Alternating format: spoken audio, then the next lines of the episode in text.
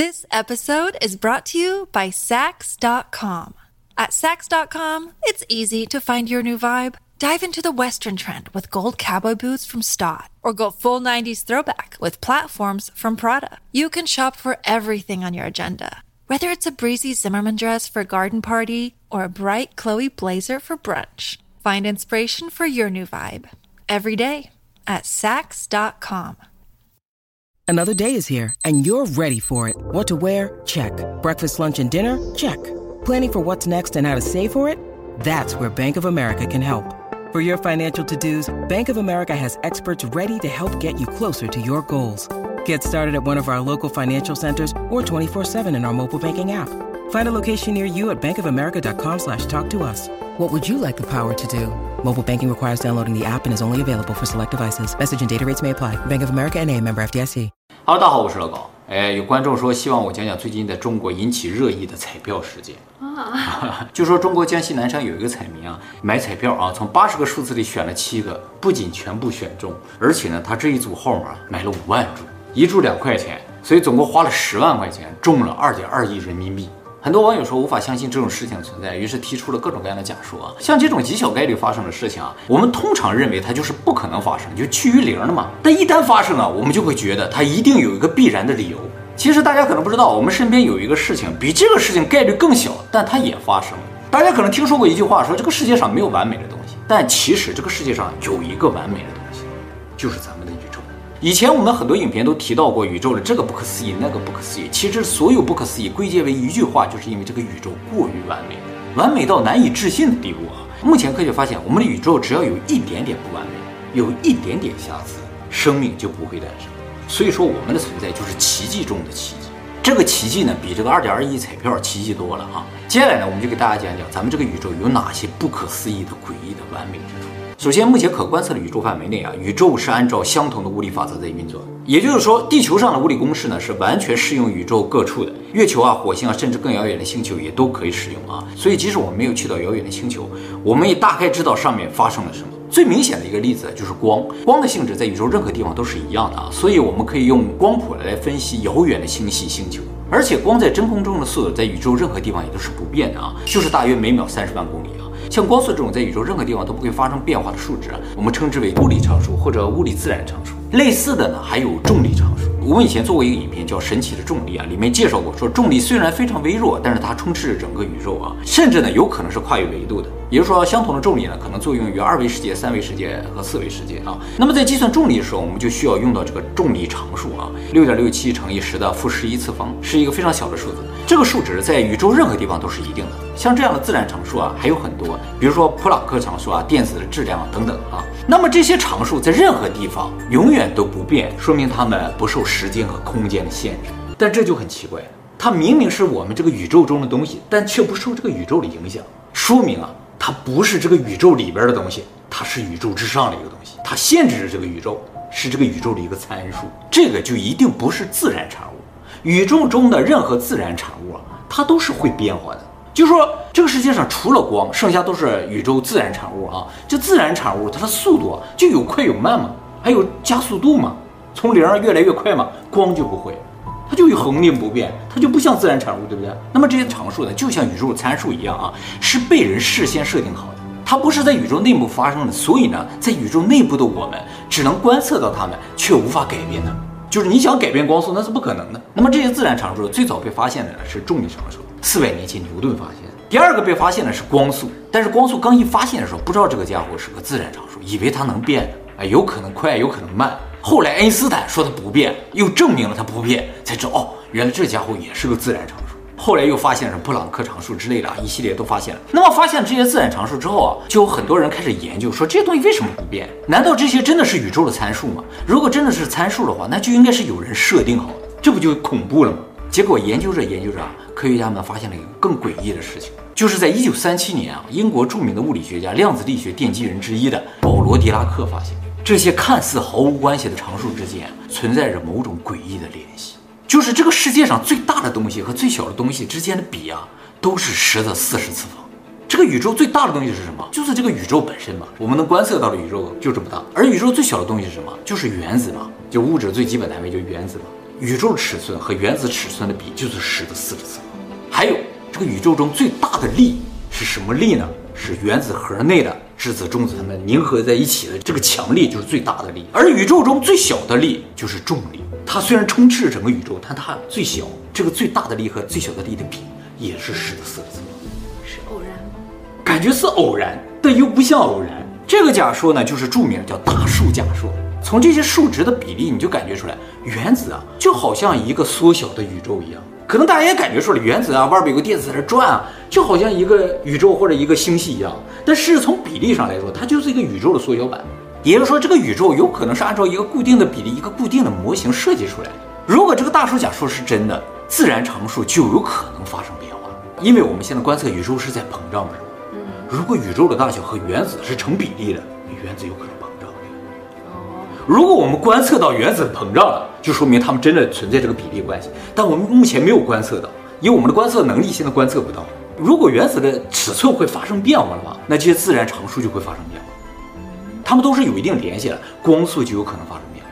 光速一变，这个世界所有物质都会发生变化。就是我们现在看到的说木头啊、铁啊，都变成其他东西了，是什么不知道。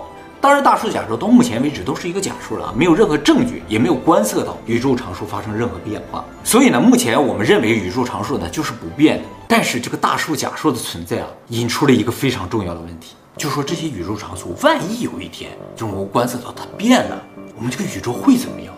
会不会影响到我们的生活？于是呢，科学家们就开始针对各种自然常数发生变化的情况进行了大量的计算和模拟啊，结果发现呢今天要讲最不可思议的事情，就是说自然常数其实只要变一点点，这个宇宙就完全不同了。比如说啊，原子核内这个强力只要比现在大一点点，氢元素将不存在，它会瞬间变成氦元素，则水这个东西就不存在了啊，宇宙里没有水了。如果这个强力比现在小那么一点点，则核聚变不会发生。太阳和所有的恒星星系将不复存在，宇宙将变成一片黑暗。也就是说，只要原子核内部的这个强力变化一点点，不管是变大还是变小，不管是没有水还是没有太阳，我们都将不复存在。而只有当强力是现在这个数值的时候，我们才刚好存在。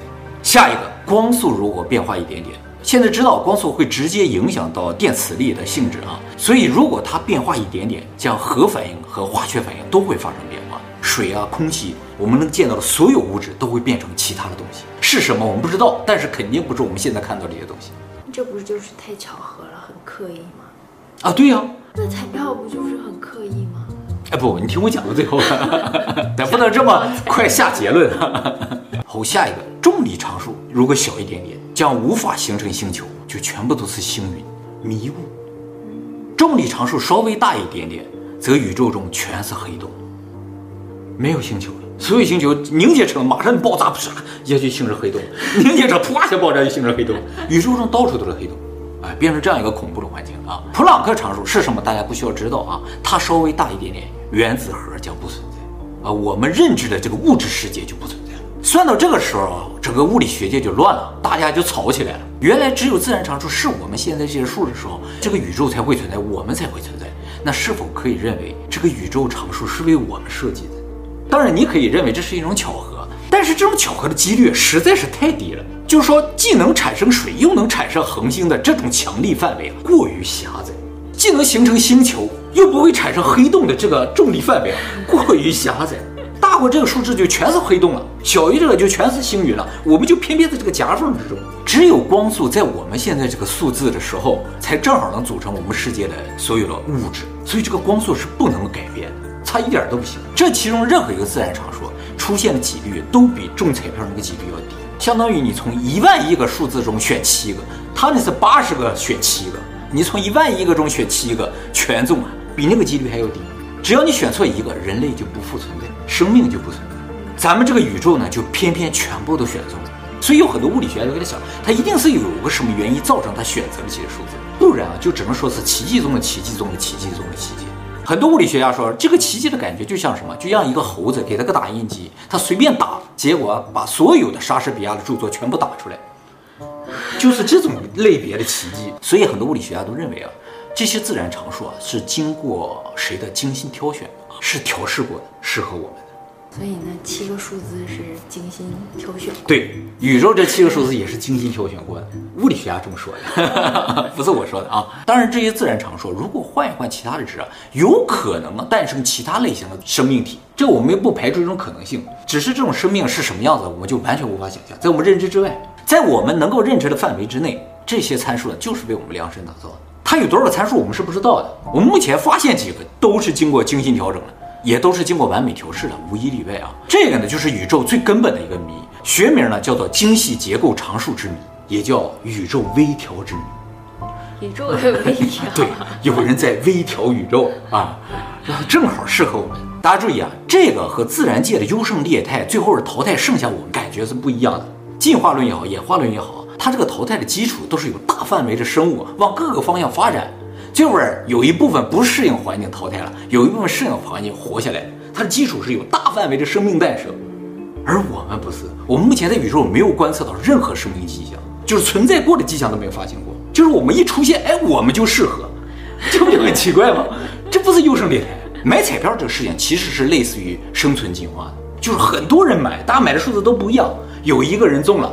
不，它可以中，但它不能买那么多。那也属于很多人买中的一种情况嘛。买那么多就说不通啊，对对，那都说不通了。那咱们的诞生就更说不通了，对不对？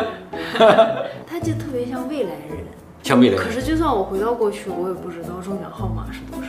不是，如果你是为了中奖而回去的呢，那就不一样了，对不对？哎，而且这种适应啊，不是我们对宇宙影响造成它适应了我们，我们没有那么大影响力，能影响到整个宇宙。让它把参数变了变来适应我们这个地球上存在这点生命，那是不可能的啊！还有就是有人说，如果时间足够长，尝试的次数足够多，也是有可能中的。你要期期都买的话，你买个一百多亿年的话，那也有可能中嘛，对吧？宇宙也已经诞生了一百三十八亿年了啊！如果宇宙也进行不停的尝试的话，也是有可能诞生生命的嘛。很多人这么认为啊，但是问题是，我们目前已知地球的年龄和生命的年龄是差不多的。地球诞生后不久，生命就诞生。这就奇怪了，就是刚一开始买就中了，是这种感觉，而不是经过了很多的尝试，没尝试，地球诞生了，就为这个地球，直接就上生命了，而且不光是地球的问题啊，地球上要诞生生命了，太阳、月球、火星、土星都要配合，缺一不可，距离也要合适，他们那些星球大小也都在合适，位置也都在合适，差一个都不行，也就是说整个太阳系都是经过精心调整。地方都得配合他呀，他才能中。那是，必须的啊。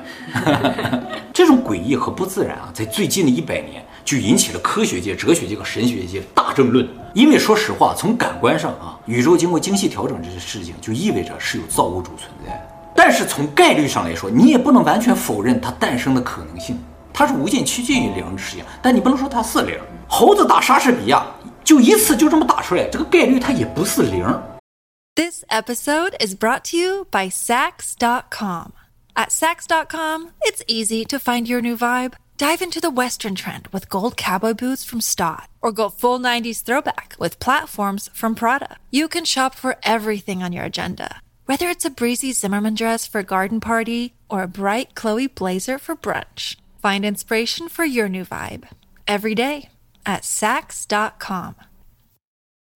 When you need mealtime inspiration, it's worth shopping Kroger, where you'll find over 30,000 mouthwatering choices that excite your inner foodie. And no matter what tasty choice you make, you'll enjoy our everyday low prices, plus extra ways to save, like digital coupons worth over $600 each week. You can also save up to $1 off per gallon at the pump with fuel points. More savings and more inspiring flavors make shopping Kroger worth it every time. Kroger, fresh for everyone. Fuel restrictions apply.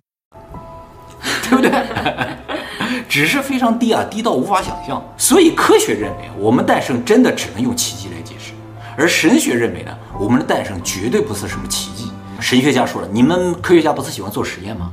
你们做个实验，让猴子打出个莎士比亚，我看看。给你们足够长时间，给你们足够多的猴子，你能打出个莎士比亚的，我看看。不是一本莎士比亚的书，是莎士比亚所有书全部打出来啊，一个字儿不差。所以神学家认为这是一种必然的结果，一定有造物主的存在。说实话，在这个问题上，我真的很难支持科学派的这个奇迹说，因为啊，大家都知道啊，生命诞生是极为复杂的事情，以至于我们到现在都不能用一些有机物来合成生命。对，我们不知道它怎么诞生的，所以生命诞生一定是个非常复杂的过程，极端复杂，一个步骤错了都诞生不了。这种复杂程度是远远超出我们人脑能够思考的范围，能够想象的范围。要想在宇宙中实现这么复杂的事情，这个宇宙参数调节的精细程度也是难以想象。我们现在发现了几个宇宙参数，就已经觉得相当恐怖了，惊人的巧合，各种的，还不知道有多少宇宙参数我们没有发现支持这个生命的诞生，而且不是简单生命，是极其复杂的生。命的诞生，智慧的诞生。这对这个系统要求就太高了。作为一个程序员，从我的经验上来说的话，我真的无法相信这个事情是猴子能做得到的啊。至少时间不够，究竟多少时间够，我也是不知道了。一百三十八亿年，我觉得是不够的。一百三十八亿年对于我们的生命尺度来说很长，但是对宇宙来说，那连一秒都不到。